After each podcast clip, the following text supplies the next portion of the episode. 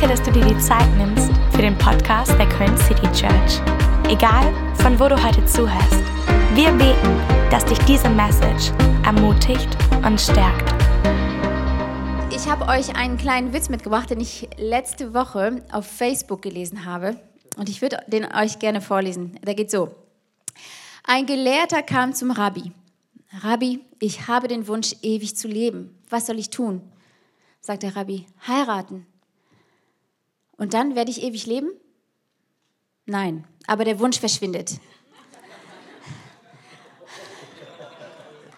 Heute geht es darum, wir möchten euch fünf Gewohnheiten geben einer gesunden Ehe, die dazu führen, dass man dass das nicht auf uns zutrifft, okay, dass wir nicht in einer Ehe sind, wo wir denken, ich möchte sterben, okay? Es geht um die fünf Gewohnheiten einer gesunden Ehe und wir glauben wirklich, dass es fünf Gewohnheiten sind, die uns äh, weiterbringen können, helfen können. Wir sind davon überzeugt, dass Gott für Ehe ist dass er das geschaffen hat, dass er diese Institution Ehe geschaffen hat und dass er es liebt, wenn Menschen zusammenleben, sich stärken können in, und Ehen, wo beide Partner einfach ihren Glauben und in ihrer Berufung weiterkommen. Und das ist heute einfach unser Wunsch. Lass uns äh, zusammen beten und dann legen wir los, okay?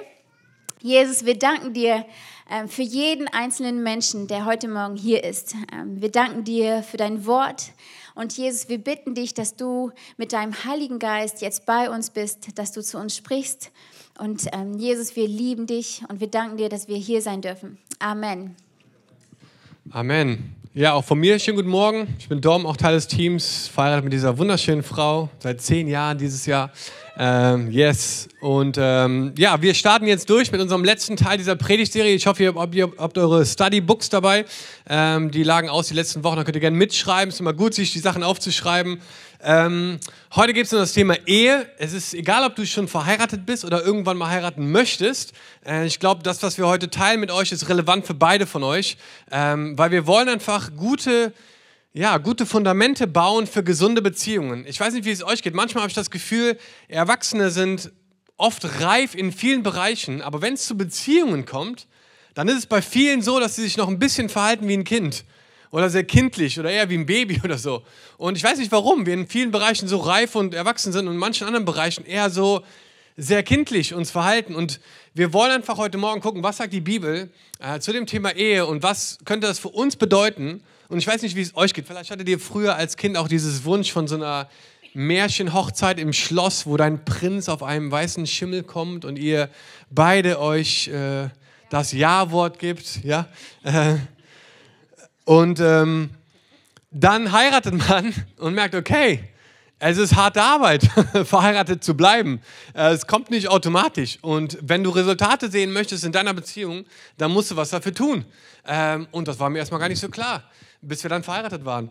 Und ähm, ich glaube, dass wir uns auf die Dinge konzentrieren müssen, die uns wirklich wichtig sind.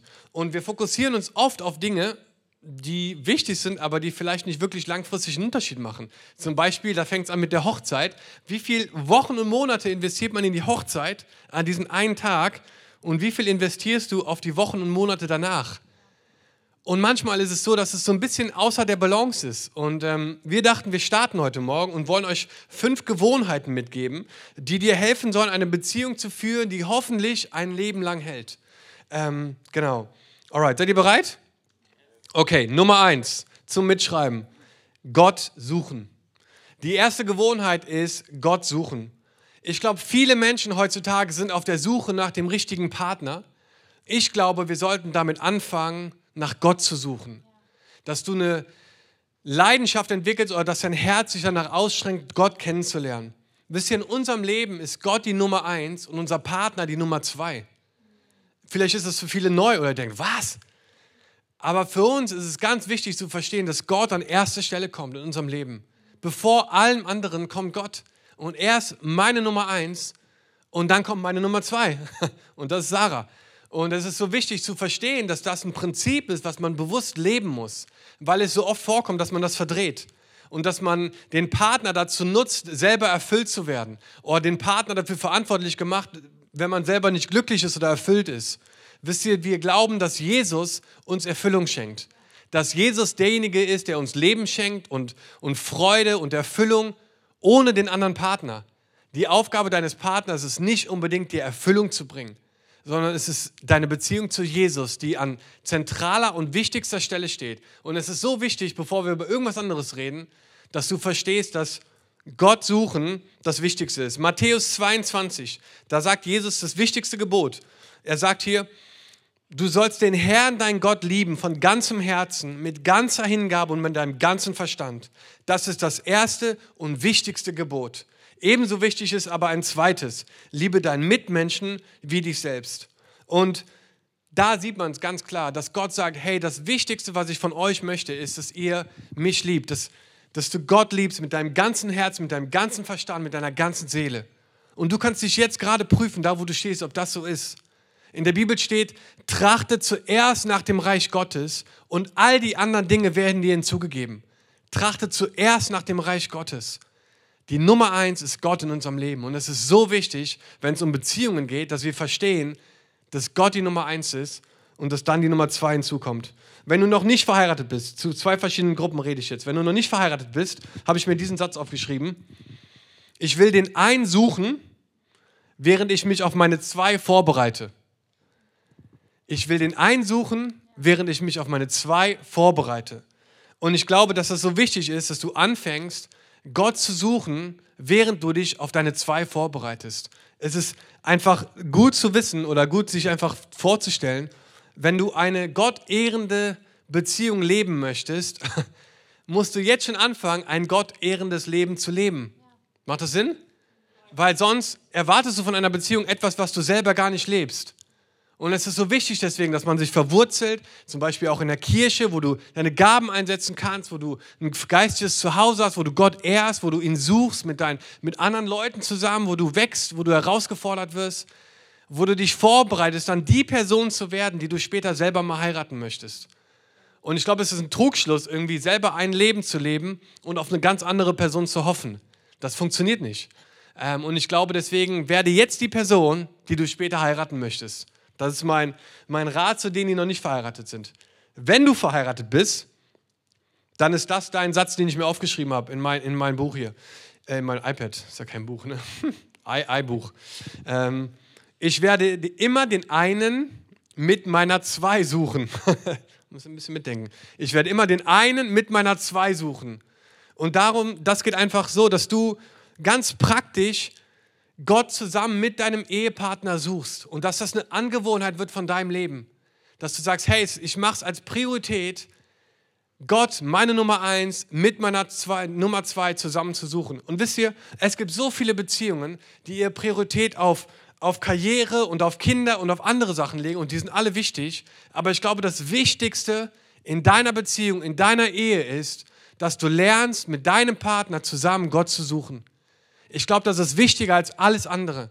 Die anderen Dinge sind nicht unwichtig, aber zu lernen, mit deinem Partner Gott zu suchen, ist eins der intimsten und besondersten Momente, die du machen kannst, weil Gott ist mit uns in einer Dreier, in, mit einer Dreierbeziehung. Er ist Teil, ist das Zentrum von unserer Beziehung.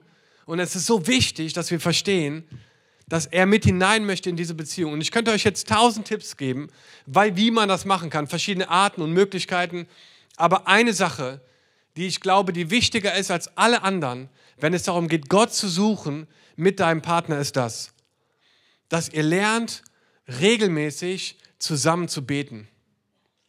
Ich glaube wirklich, dass das eine, Schlüssel, eine Schlüsselgewohnheit ist für eine gesunde, eine langanhaltende, glückliche Ehe, ist, dass man lernt, zusammen zu beten. Weil zusammen zu beten ist was echt Kraftvolles. Wir beten manchmal in verschiedenen, ne, wir beten manchmal im Auto, heute Morgen haben wir hier zusammen gebetet, wir versuchen verschiedene Orte zu finden. Der Ort ist eigentlich relativ egal, aber wichtig ist, dass wir zusammen beten, weil es ist echt schwer, auf jemanden richtig sauer zu sein, wenn du dann anfängst, mit ihm zusammen zu beten. Ne, es ist schwer, darüber nachzudenken, irgendwie, keine Ahnung, wegzulaufen oder was anderes zu machen, wenn du mit ihm zusammen betest. Beten zusammen ist sowas Persönliches und sowas Intimes. Und ich möchte dich ermutigen heute Morgen, äh, wenn du in einer Beziehung bist, wenn du in einer Ehe bist, dass du dir Zeit nimmst, zu lernen, mit deinem Partner zusammen zu beten, zusammen vor Gott zu kommen, zusammen Anliegen vor Gott zu bringen, zusammen Gott nach Rat und Weisheit zu fragen. Und ich glaube, dass das einen riesen, riesen Unterschied macht äh, in deinem Leben. Genau. Also, das erste ist Gott zusammensuchen. Das zweite? Das zweite ist Kämpfe fair.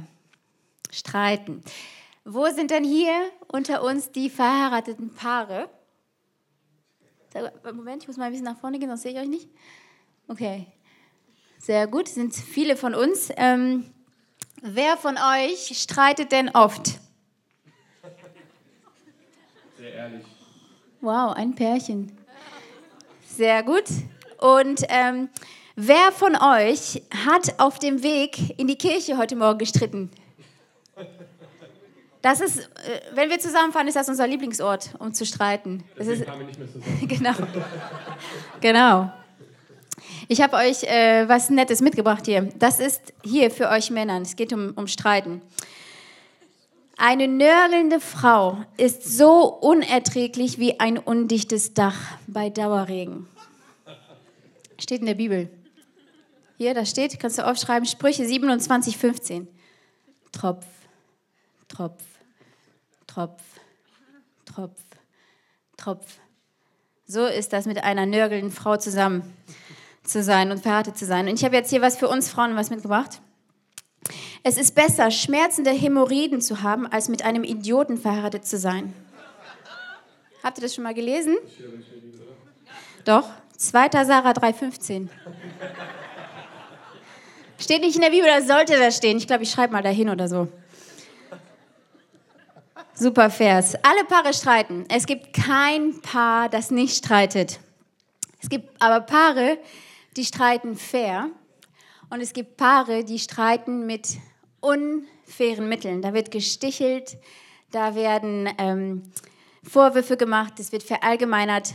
Und beim, beim Streiten kann man zwei Absichten haben. Entweder man streitet, damit man eine Lösung findet für die Beziehung, oder man kann streiten, um zu gewinnen. Okay, es gibt zwei verschiedene Arten.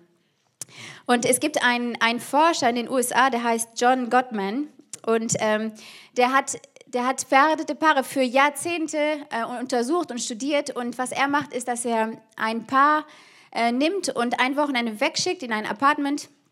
Und es gibt Kameras und Mikrofone und mit, mit seinem Team zusammen analysiert er das Paar, wie das Paar miteinander streitet, wie es kommuniziert.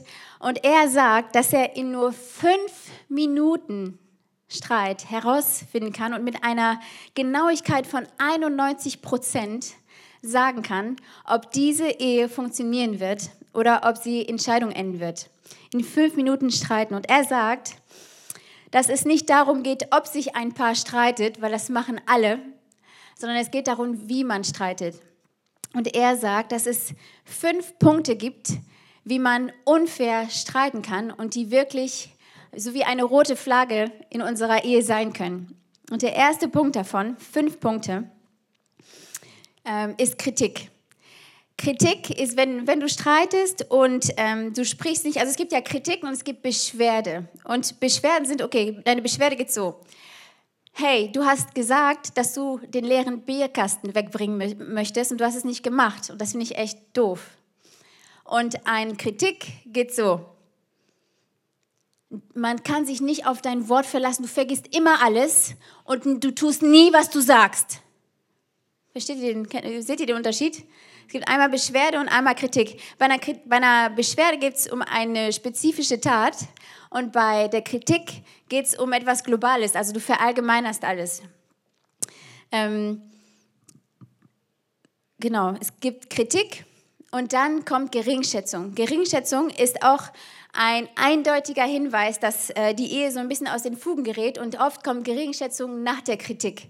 Und die Geringschätzung ist, wenn du das Gefühl hast, du magst die Person, mit der du zusammen bist, nicht. Okay? Und äh, Geringschätzung muss nicht ausgesprochen werden, aber es ist äh, zum Beispiel ein entnervtes Augenrollen oder ein angeekelt, angeekelter Blick oder, ähm, oder eine abschätzige Bemerkung. Das sind alles große rote Flaggen äh, in deiner Ehe. Nach Kritik und Geringschätzung, das ist nämlich auch ein Teufelskreis und ich nenne das bewusst so, dann kommt Selbstverteidigung. Und Selbstverteidigung ist wie ein, wie ein Tennisspiel. Ich weiß nicht, ob du das vielleicht kennst. Aber du kannst es so vorstellen, du stehst auf einer Seite und dein Partner steht auf der anderen Seite und ihr werft euch die Bälle zu und ihr werft euch die Schuld zu hin und her und hin und her. Und ähm, in der Selbstverteidigung Verteidigung gibst du nicht zu oder siehst selber nicht, dass du vielleicht ein Teil von der Schuld bist. So, ich bin hier nicht das Problem, du bist das Problem und ich habe keine Schuld, du hast die Schuld. Und das ist Selbstverteidigung, wenn man defensiv wird und nicht zulassen will, dass der andere vielleicht eine Beschwerde äußert. Und ähm, ich weiß nicht, ob ihr das kennt, aber ich kenne das auf jeden Fall aus, äh, aus unserer Ehe, dass ich mich einfach manchmal so verteidigen will und dass es mir dann gar nicht mehr darum geht, dass wir nicht mehr gegenüber uns sitzen, sondern dass wir auf eine Seite kommen und dass wir uns unser Konflikt ansehen und versuchen, für unsere Beziehung eine Lösung zu finden, sondern wir stehen uns gegenüber und ich will gewinnen. Und das Problem ist, wenn beide gewinnen wollen, wenn einer von uns gewinnt, wenn ich gewinne oder Dominik gewinnt, dann verliert immer unsere Beziehung. Wir müssen beide daran arbeiten in unserem Konflikt, dass die Beziehung gewinnt und dass wir eine Lösung finden und nicht, dass einer von uns gewinnt. Also Kritik, Geringschätzung, Selbstverteidigung. Und dann ist das Letzte, wenn du innerlich aufgibst. Man kann es auch Ignoranz ne, ähm, nennen oder, oder hinhalten. Wenn ähm, dieser John Gatman, der, dieser Experte, sagt, dass, dass 95, in 95 der Fälle, dass das Männer machen, dass man auf einmal, man hat einfach zu viel von dem Konflikt und man will sich abschotten. Und dann ist es mir egal, was der andere sagt. Ich habe keine Lust mehr zuzuhören. Es führt sowieso nirgendwo hin. Das war's. Ne? Ich habe keine Lust mehr. Ich wende mich ab von dem Konflikt, aber ich wende mich auch ab von meinem Partner. Und das ist Ignoranz oder das ist, wenn du dich, wenn du innerlich aufgibst. Wenn du heute Morgen hier sitzt und du denkst, okay, ich sehe in meiner Ehe eine rote Flagge oder ich sehe in meiner Ehe zwei rote Flaggen, dann nimm diesen Augenblick und zu entscheiden, hey, vielleicht ist es Zeit, dass man um Hilfe bittet, ähm, dass, man, dass man sich entscheidet, zusammen Gott zu suchen und dass man Gott bittet, uns zu helfen. Ähm, es gibt einen, einen tollen Vers in Epheser und da geht so, euer, euer Zorn soll nicht dazu führen, dass ihr Schuld auf euch ladet. Das finde ich interessant, weil Zorn keine Sünde ist, aber manchmal führt es uns dahin, dass wir etwas tun, was Schuld auf uns äh, ladet oder lädt.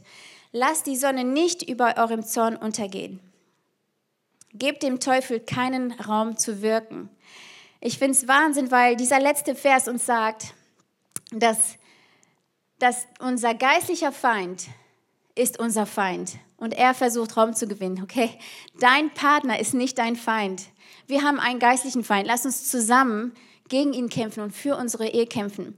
Ich habe einen, ähm, einen Freund in England, der seine Schwiegermutter war mal in der Bahn und ähm, sie saß gegenüber einem Mann, der ganz schwarz angezogen war und ähm, sie dachte, okay, der sieht irgendwie so ein bisschen traurig aus, so ein bisschen ich weiß nicht genau, was er für so Glaubensrichtungen hat, aber ich biete ihm einfach mal einen Keks an. Sie bietet ihm einen Keks an. Hey, would you like a cookie? I've made them myself. Ich habe sie selbst gemacht. Und er so, nee, ich faste. Und ähm, sie, okay, wofür fastest du denn? Und er sagte, ich faste nicht für irgendwas, ich faste gegen christliche Ehen. Und sie merkte, wow, es gibt wirklich einen Feind da draußen, einen geistlichen Feind. Und lass uns, du musst dich erinnern, dass dein Partner nicht dein Feind ist und dass wir einen Gott dienen, egal wo deine Ehe gerade steht. Wir dienen einen Gott, der Vergebung schenkt, der Wiederherstellung schenkt, der einen neuen Neuanfang schenkt, der gut ist, der uns liebt, der dich kennt und der weiß, was für einen Plan er für dich hat. Okay? Und ihr könnt beide Gott suchen, euch Hilfe suchen und eure Ehe besser machen. Ähm, und es ist total in Ordnung, ähm, nach Hilfe zu bitten. Dominik und ich, wir haben Ehecoaches, die wir regelmäßig sehen, weil wir gemerkt haben, hey, wir wollen in unserer Ehe gesund bleiben. Und regelmäßig fahren wir zu denen und wir sprechen irgendein Thema an und die helfen uns klarer zu sehen und ähm, uns selber besser zu verstehen, den anderen besser zu verstehen, weil wir einfach investieren wollen in unserer Ehe. In, unserer, in einer Ehe muss man investieren. Es läuft nicht einfach von allein. Okay, aber genug gestritten. Lass uns ein bisschen Spaß miteinander haben. Prediger 9, Vers 9. Genieße das Leben mit der Frau, die du liebst, solange du dein vergängliches Leben führst, das Gott dir auf dieser Welt gegeben hat. Genieße jeden flüchtigen Tag, denn das ist der Lohn für deine Mühen. Punkt Nummer drei ist, habt Spaß. Kennt ihr die noch? Gott suchen, kämpfe fair, habt Spaß. Und äh, ich glaube, es ist so wichtig, einfach Spaß zu haben in einer Beziehung. Und diese fünf Gewohnheiten, die wir euch hier mitgeben, nicht alle davon treffen vielleicht auf dich gerade zu, aber vielleicht eine. Und wir glauben, dass Gott durch sein Wort redet und dass Gott durch sein Wort unser Leben verändern möchte.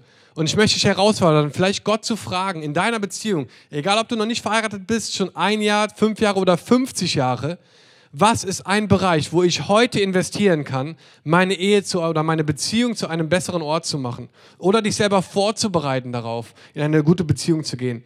Und der dritte Punkt ist Spaß haben. Ich finde es einfach spannend manchmal, ähm, dass es viele Beziehungen gibt, die mit Spaß und Freude begonnen haben und irgendwie über die Jahre diesen Spaß, dieses Feuer, diese Freude verloren haben.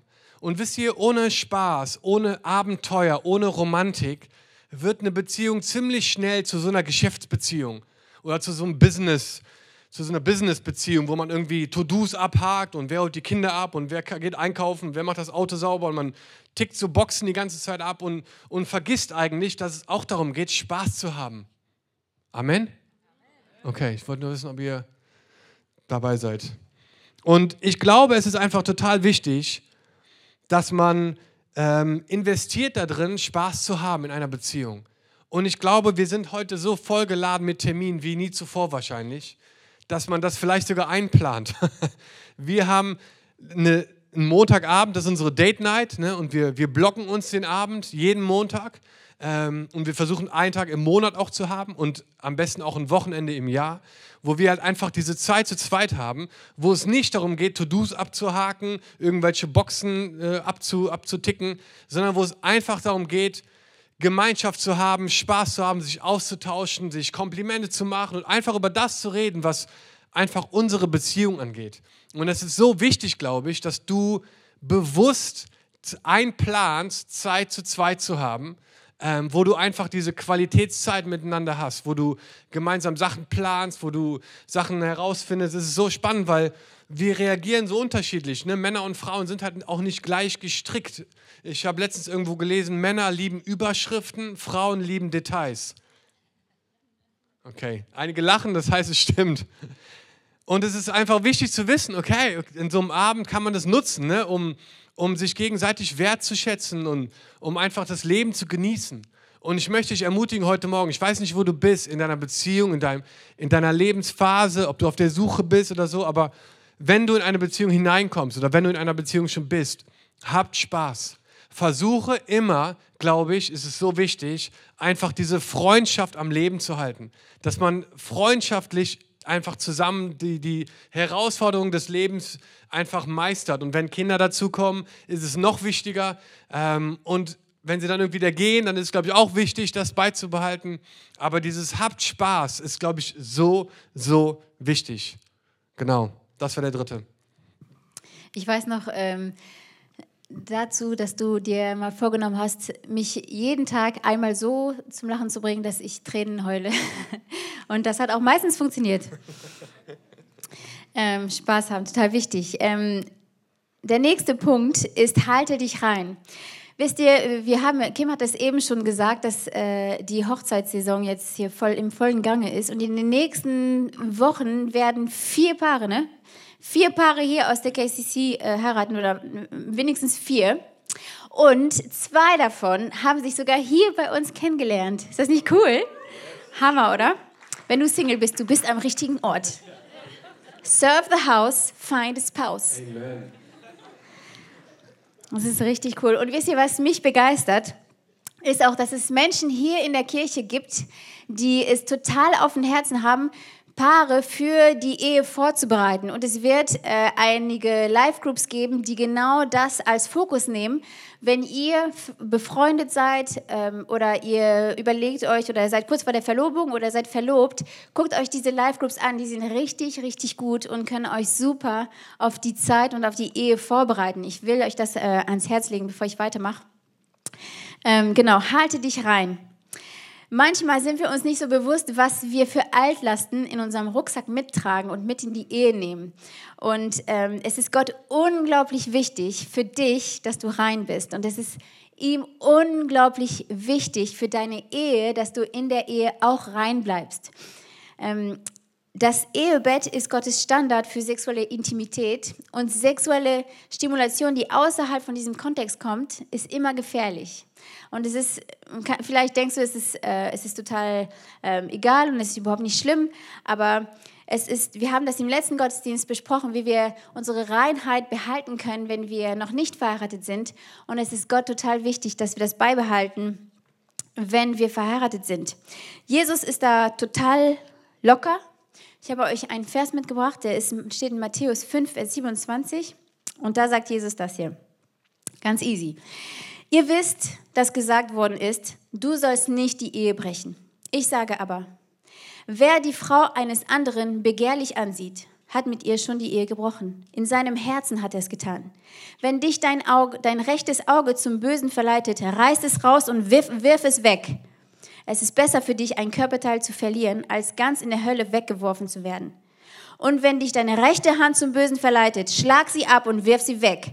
Denn es ist besser für dich, ein Körperteil zu verlieren, als ganz in der Hölle zu kommen. What? Schockmoment. Hat er das ernst gemeint? Leute, tut das bitte nicht, weil ich das jetzt vorgelesen habe, okay? Das ist eine Übertreibung und Jesus will einen Punkt ganz deutlich machen. Er will sagen, tut, setzt alles daran, dass ihr rein bleibt. Wenn ihr verheiratet seid, gebt alles, damit ihr rein bleibt. Wir waren vor einigen Wochen mit den Kids an einem See und da hatten wir auch die Möglichkeit, Möglichkeit ein kleines Lagerfeuer zu machen. Ich habe Feuer gemacht und es hat funktioniert.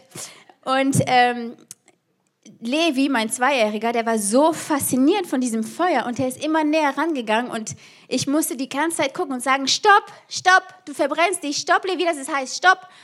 Und ich war so, ich habe das hundertmal gesagt, dann habe ich ihm gesagt, okay, Levi, hier ist ein Ast, du darfst bis hier hingehen und weiter nicht, das Feuer brennt, es ist heiß. Und er, heiß, heiß, heiß.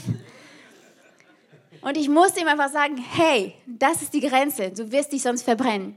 Wenn es um unsere Reinheit geht, geht es nicht darum, dass wir gucken, wie nah wir an Feuer kommen können, ohne uns zu verbrennen, sondern wir müssen überlegen, wie weit davon kann ich bleiben, okay? Wie weit kann ich die Grenze setzen, damit ich wegbleibe von Ehebruch, damit ich wegbleibe davon, mich zu verbrennen. Und wir müssen überlegen, was sind die Grenzen? Ihr wisst bestimmt, ihr habt den Spruch schon mal gehört, es ist besser, einen Zaun, einen Zaun oben an der Klippe zu, zu, zu setzen, als unten einen Krankenwagen hinzustellen.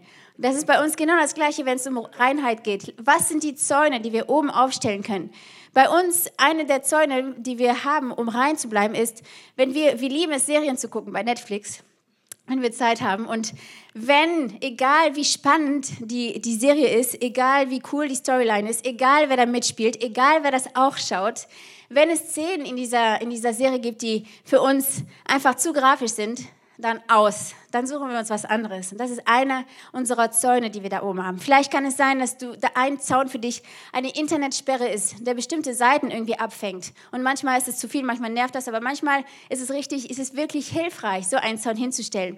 Vielleicht ist ein Zaun bei dir, ähm, dass du Menschen hast, die dir Fragen stellen können. Hey, wie läuft es in diesem Bereich bei dir? Ich weiß, dass du, damit, dass du damit Schwierigkeiten hast. Wie läuft es? Gibt es Menschen in deinem Leben, die dich fragen können? Ähm, vielleicht, ich kenne Leute, die haben einen Facebook-Account für zwei oder eine E-Mail-Adresse für zwei. Das ist ihr Zaun, äh, um rein zu bleiben. Genau. Wie weit kannst du von Schwierigkeiten bleiben? Welche Zäune kannst du in deinem Leben aufstellen? Du bist. Alright. Könnt ihr noch? Einer fehlt noch. Also, Könnt ihr noch aufzählen? Das erste war Gott suchen. Das zweite war kämpfe fair. Das dritte habt Spaß. Das vierte bleibt rein. Sehr gut. Und das letzte gib niemals auf. Gib niemals auf. Gott suchen, kämpfe fair, habt Spaß, halte dich rein. Und das letzte, die letzte Gewohnheit, die ich dir oder die wir euch ans Herz legen möchten, ist, gib niemals auf. Wisst ihr, ich glaube, dass viele Leute heutzutage nicht mehr so wirklich verstehen, was Ehe eigentlich ist. Ehe ist kein Vertrag. Ehe ist ein Bund. Ich weiß nicht, ob ihr den Unterschied kennt. Ein Vertrag basiert auf, auf gegenseitiges Misstrauen. Deswegen schließt man einen Vertrag ab. Ein Bund ist etwas, was kein Ablaufdatum hat. Es ist eine Entscheidung, die man trifft, die nicht irgendwann aufhört wie ein Vertrag. Ein Bund gilt fürs Leben. Und Ehe ist ein Bund, den du eingehst vor Gott, der ein Leben lang hält. Und deswegen möchte ich dich heute Morgen ermutigen, dass du nicht aufgibst. Und vielleicht bist du gerade in einer, in einer Situation, die schwierig ist oder die herausfordernd ist in deiner Beziehung. Ich möchte dich ermutigen, gib niemals auf. Kämpfe für deine Ehe, investiere, hab gute Gewohnheiten, ähm, um deine Ehe einfach am Laufen zu halten. Es gibt dieses Prinzip in der Bibel und man, man hört es oft auf andere Dinge übertragen. Man, man erntet, was man sät. Aber ich glaube, dass gerade auf den Bezug der Ehe ist es so, so wahr. Du erntest, was du säst.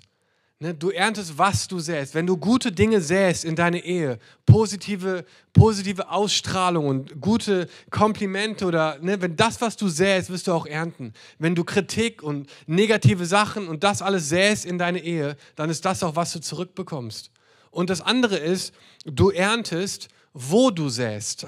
ne, wenn wir hier einen, Apfelsamen säen, dann wird nicht hier ein Orangenbaum wachsen. ich glaube, dass ganz viele Leute ihre Zeit investieren in, in andere Bereiche, wo sie hineinsäen, vielleicht in Freundschaften oder in Karrieren oder in andere Dinge. Und dann werden die Dinge hochkommen und du wirst wahrscheinlich super Karriere machen und tolle Fortschritte und mehr Geld verdienen und mehr Erfolg haben und mehr Ansehen und Freunde haben. Aber hey, wenn du nicht bereit bist, in deine Ehe zu investieren, in deine Beziehung, dann kannst du auch nicht erwarten, dort Frucht zu bringen oder Frucht zu tragen. Und deswegen ist dieses Prinzip so wichtig, dass ihr versteht, dass es Arbeit ist und dass es etwas kostet, dich hineinzugeben, um da einen Unterschied zu machen. Macht das Sinn für euch? Das war, wir wollten euch praktische Tools an die Hand geben zum Abschluss von dieser Tiefgangserie, weil wir einfach glauben, es ist so wichtig, in einer Gesellschaft zu leben, wo gesunde Ehen und wo gesunde Beziehungen sind. Wir glauben, dass das das Fundament ist von unserer Gesellschaft, dass gesunde Familien unser Land, unsere Kirchen, unsere Städte nach vorne bringen, in die nächste Generation bringen. Und ich weiß, dass viel darüber geredet wird, dass es klein gemacht wird, in die Ecke geschoben wird als unwichtig, aber wir glauben, es ist so ein zentraler Ort, äh, wo Gott einfach auch seine, seine Herrlichkeit offenbar machen möchte, in einer Ehe, in einer Familie, dass es so wichtig ist, darüber zu reden. Und egal, wo du heute bist, ob du noch nicht in einer Beziehung bist und davon träumst, irgendwann zu heiraten, im Schloss mit einem Prinzen, ob du gerade geheiratet hast oder in ein paar Wochen heiraten wirst, wie einige von uns, ob du schon lange verheiratet bist.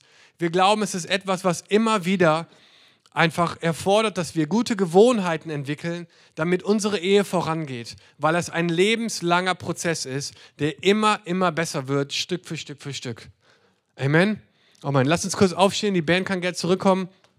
Wir wollen gern den Gottesdienst damit abschließen, indem wir Gott einfach Raum geben heute Morgen, ähm, in unser Herz hineinzusprechen. Ich weiß nicht, wo du dich in diesen Bereichen wiederfindest. Gott suchen, kämpfe fair, habt Spaß, halte dich rein oder gib niemals auf.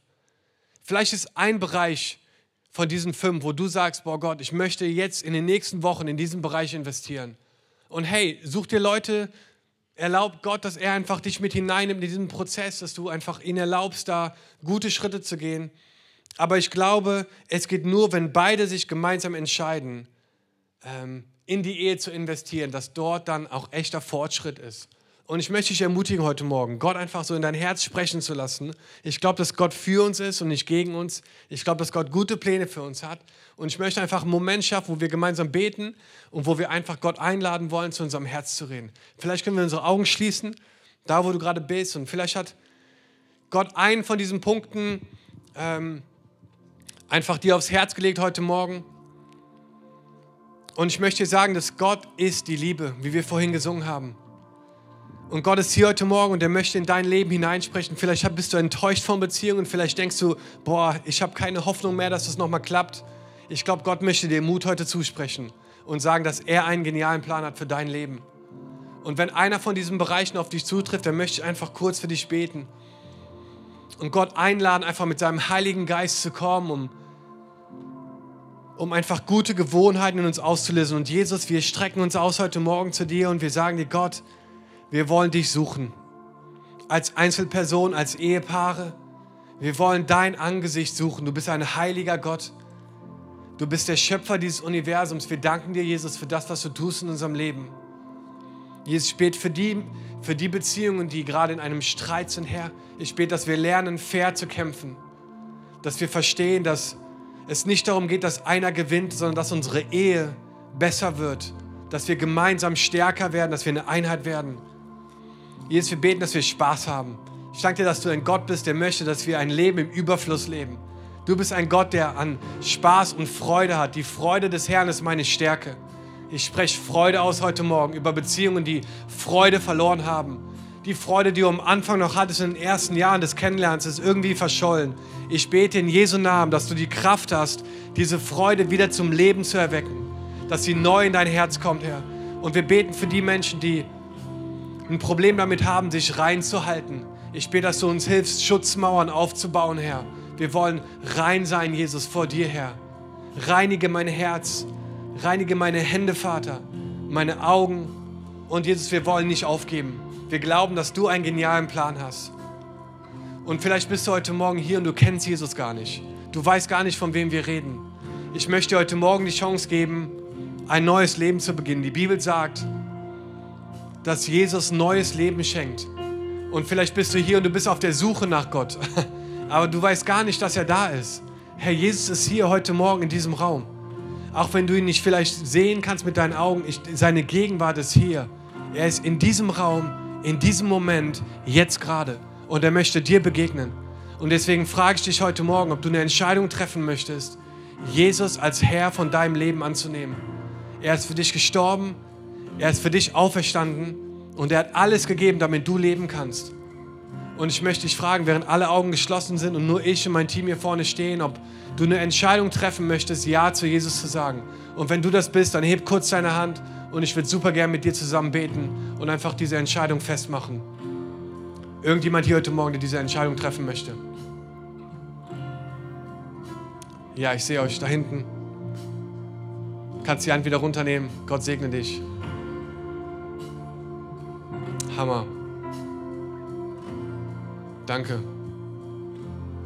Ja, ich sehe dich da hinten. Du kannst die Hand wieder runternehmen. Super. Ist die beste Entscheidung deines Lebens. Herr, wir wollen als eine Church zusammen beten. Ich bete vor und ihr betet nach. Einfach diesen Schritt zu gehen, Jesus einzuladen. Und wir sagen gemeinsam, Herr Jesus, ich danke dir, dass du für mich gestorben bist. Danke dir, dass du deine Schuld auf mich genommen hast. Und dass du mir neues Leben schenkst. Ich möchte dir nachfolgen alle Tage meines Lebens. Sei mein Herr, sei mein Retter, sei mein Heiler. Ich danke dir, dass du mir neues Leben schenkst. In Jesu Namen. Und alle sagen Amen. Come on, lasst uns Jesus mal einen fetten Applaus geben heute Morgen. Wir als Köln City Church haben den Traum, unsere Stadt mit der Liebe Gottes zu verändern. Wenn du dich weiter mit uns connecten willst, dann nutzt doch unsere Website citychurch.köln oder schau auf unserer Facebook- oder Instagram-Seite Köln City Church vorbei.